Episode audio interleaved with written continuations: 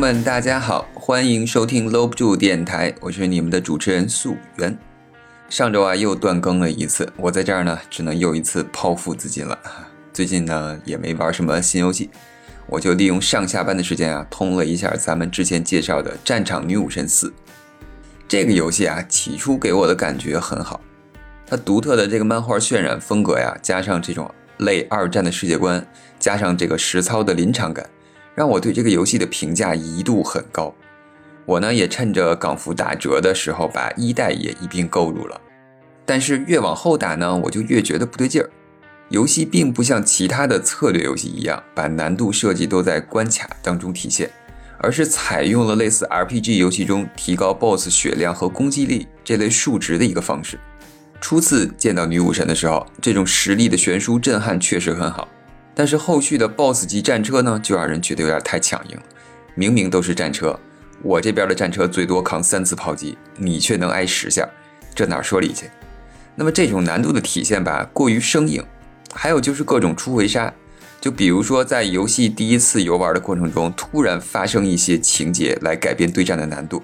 第一次玩的时候肯定是没有准备的，但是你第二次玩就有了足够的准备时间，关卡的难度呢也就不复存在了。我认为前面利用关卡和兵力悬殊造成的难度啊，都很好玩，也很合理。它更多的考验的是玩家的一个战术策略，就符合我们对于 RTS 这种游戏类型的一个认识。那么，但是到后面呢，就变成了一个简单的粗暴的难度升级，给人一种无力感。就好比你遇到了一个比赛对手，并不是比你聪明，而是单纯的比你有钱，所以整个游戏在后期的游戏体验并不是很好。那么除了这些呢？整体游戏的剧情虽然有一点点中二，但是营造出的那种正义的纠结感还是很不错的。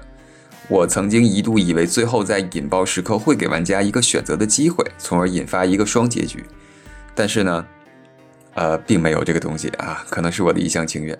因为我觉得这个选择本身吧就很有意思，它其实是一种对生命和战争的讨论。因为这个东西没有一个绝对的对错。整体上来说呢，我还是很享受这款游戏的。前期的玩法吸引我，后期的故事呢又带着我继续玩这个游戏。所以呢，在这儿还是推荐大家实际去体验一下。啊，一聊就多了。那么今天呢，其实是想和大家聊一聊 DLC 这个东西。其实现在随着这个游戏的发展，还有网络技术的发展，给游戏打补丁、追加游戏内容呢，已经成了一个很普遍的事情。甚至还有那种先做出来一个章节，分着慢慢卖的游戏。呃，在这里呢，我也并不是在特指某期。那么我们呢，就来聊一聊其中一些游戏的 DLC，看看各家的 DLC 都是一个什么样的规格，哪些值得买，哪些不值得买呢？那么既然开头我聊到了《战场女武神四》，那么咱们呢就顺势说一说这个《女武神四》的 DLC。《女武神四》的 DLC 呢有四个，打包购买的机票呢就是四千元，比单买个价格要便宜一些。DLC 的内容呢，主要是包括了新的断章战役。能够获得一些特殊的角色和武器，还有大家最期待的泳装。不过，除了女武神的 DLC 啊，其他内容对游戏的影响都不是很大。而且最搞笑的是，女武神四最后打折的价格其实要比它 DLC 便宜很多。相比之下，DLC 就一点性价比都没有了。你相当于花了五十块钱买了一场战役和角色。讲实话啊，我看到女武神和泳装犹豫过三秒。但是呢，后来我还是决定把钱花在了同样打折的女武神初代上，感觉这样呢更值得一些。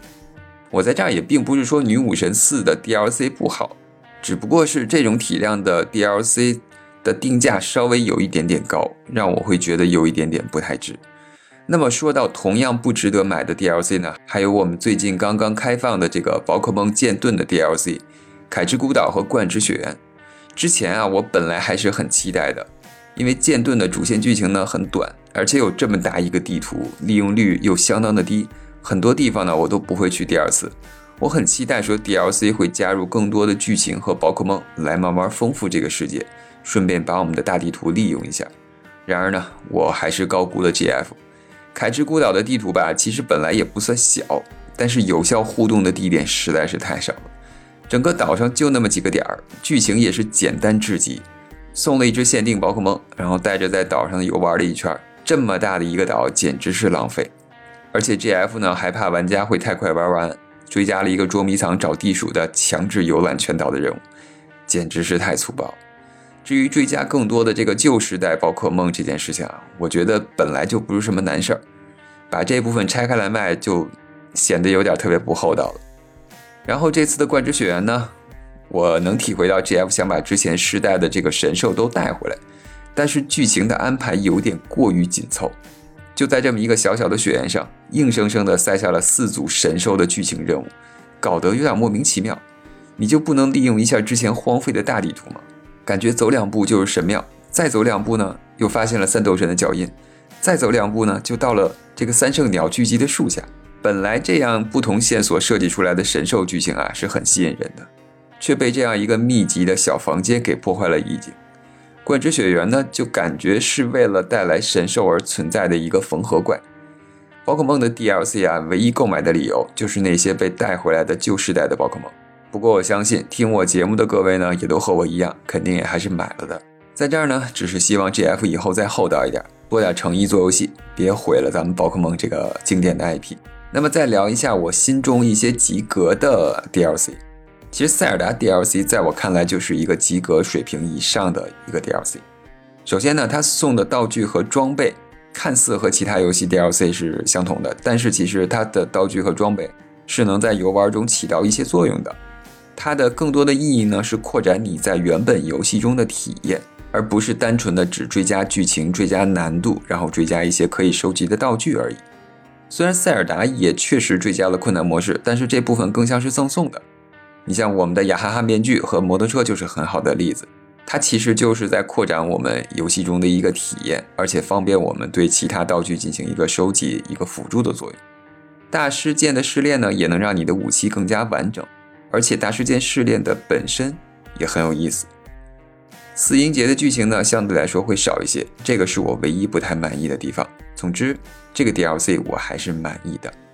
那么相同的例子呢，还有《Splatoon 喷射战士二》的 DLC，在我看来也是一个合格的 DLC，追加了一系列的新的关卡，单人挑战很有意思，和游戏本体的英雄模式呢是不一样的体验，而且整体剧情的衔接也特别好。由于语言的问题，大家可能不是很了解《Splatoon》的剧情。其实它的剧情也是很有意思的，包括它的设定。DLC 呢，很好的解释了前作主角 Agent Three 的去向。而且 DLC 最用心的地方就在于它的美术和音乐的细微变化。大家知道，在《Splatoon 2》的这个世界里面，它其实乌贼和章鱼是两个派别。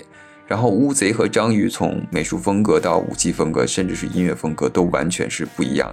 这个其实我们在游戏中都能有有所体验，就好比我们在街道中听到的是乌贼风的音乐，我们会在打章鱼的这些场景中，我们听到的会是章鱼的一个主旋律，它们其实会有一些明显的风格上的一个差别。由于直接从乌贼变成了章鱼，而且战斗地点呢也变成了地下铁，游戏的画面呢就更偏向赛博朋克，各种暗色场景呢加上霓虹灯和地上那种街头涂鸦的风格呢形成了一个对比。而且音乐风格上也不同。开始我其实是很喜欢我们这个乌贼的音乐的，但是当我听过 DLC 音乐之后，我感觉这个更酷。